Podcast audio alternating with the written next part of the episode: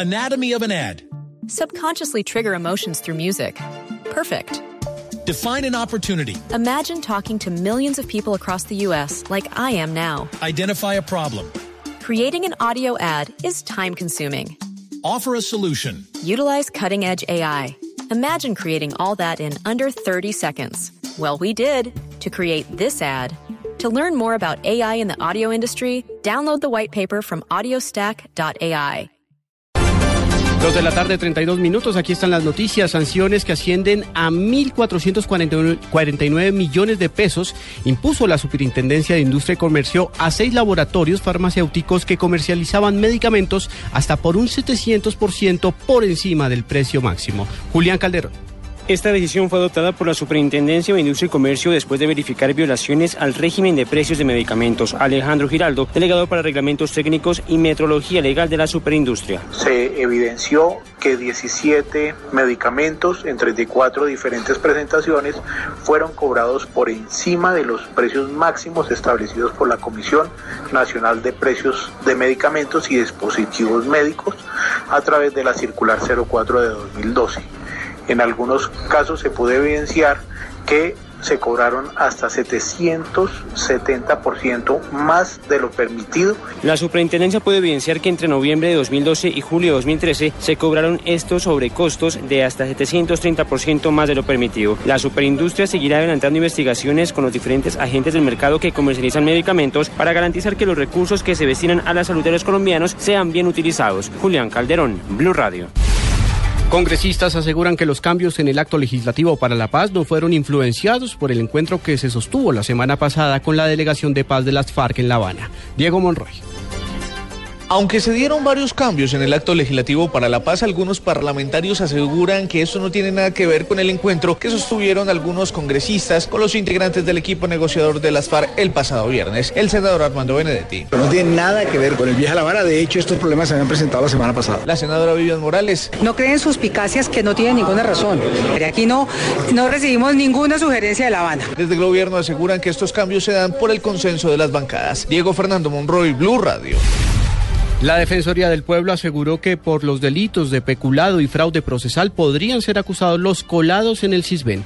Mariana Bolaños. El defensor del pueblo resaltó la gestión de la Dirección de Planeación Nacional en el propósito de depurar al CISBEN y desmantelar la corrupción que se estaría generando por la entrega de subsidios sin el cumplimiento de los requisitos exigidos. En este sentido, el defensor propuso que cada uno de los casos donde existan presuntas irregularidades sea analizado y si hay lugar sancionado por una comisión anticorrupción. No tiene presentación que en una crisis como la que tiene el país en el tema de salud estemos subsidiándole la salud a 653 mil personas que le están quitando el espacio, como lo dijo el doctor Simón, al ciudadano de muy escasos recursos que sí lo requiere, que sí lo necesita. Jorge Armando Talora advirtió que los ciudadanos que se estén beneficiando de manera irregular del CISBEN estarían incurriendo en delitos como falsedad en documento y fraude procesal. Mariana Bolaños, Blue Radio.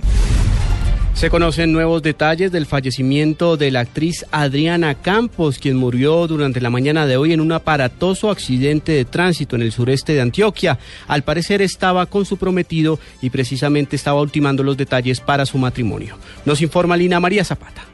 Adriana Campos, nacida en Chaparral, Tolima, murió ahogada luego de que el vehículo en el que se desplazaba cayera al río Cauca. El mayor Juan Gómez, comandante de la Policía de Carreteras en Antioquia, explicó que los hechos ocurrieron en el sector conocido como Peñaliza, en el municipio de Salgar. En el accidente también murió Carlos Rincón, esposo de la actriz Campos. Eh, alrededor de las 6 de la mañana, en la vía que conduce de la Mansa a la Primavera, en el sector Peñaliza, se produce un accidente de tránsito en el cual se ve involucrado un vehículo particular, en el cual se desplazaba eh, una pareja. En una hipótesis que estamos eh, estableciendo, el vehículo se sale de la vía y termina en el río Cauca, sufriendo volcamiento total.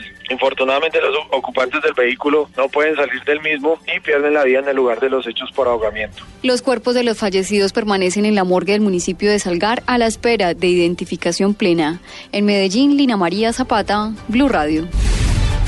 En información internacional, la compañía automotriz Volkswagen asegura que descubrió nuevas incoherencias en por lo menos 800 mil vehículos diésel. Sofía Bonet.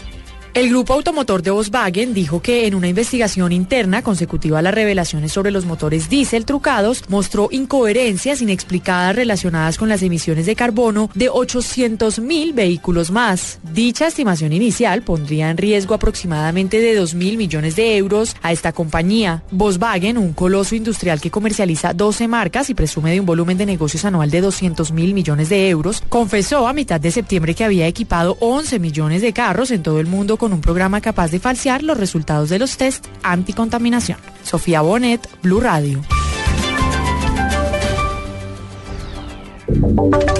Y ahora en Blue Radio, la información de Bogotá y la región.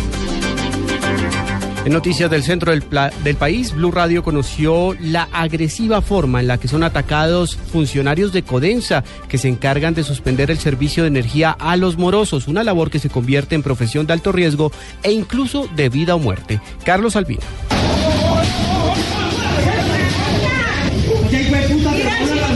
De esta manera, los trabajadores de redes que laboran para Codensa son agredidos por parte de la población cuando van a hacer algún tipo de trabajo en las zonas residenciales. Con palos, piedras y hasta con tiros, los habitantes los corren del lugar. Noel Santos, representante del sindicato, asegura que son más de 100 trabajadores que han sido amenazados en los últimos meses cuando van a hacer algún tipo de suspensión por falta de pago o simplemente van a realizar un chequeo de rutina. En un día nomás se, se pueden tener hasta cuatro o cinco situaciones de este tipo. En algunas ocasiones se va a hacer porque algunos clientes pues, no tienen el medidor en su momento o cuando se ha generado pues, falta de pago también se presenta esto. Los trabajadores aseguran que con la excusa que son tercerizados, la empresa Codensa no les garantiza la seguridad. Carlos Arturo Albino, Blue Radio.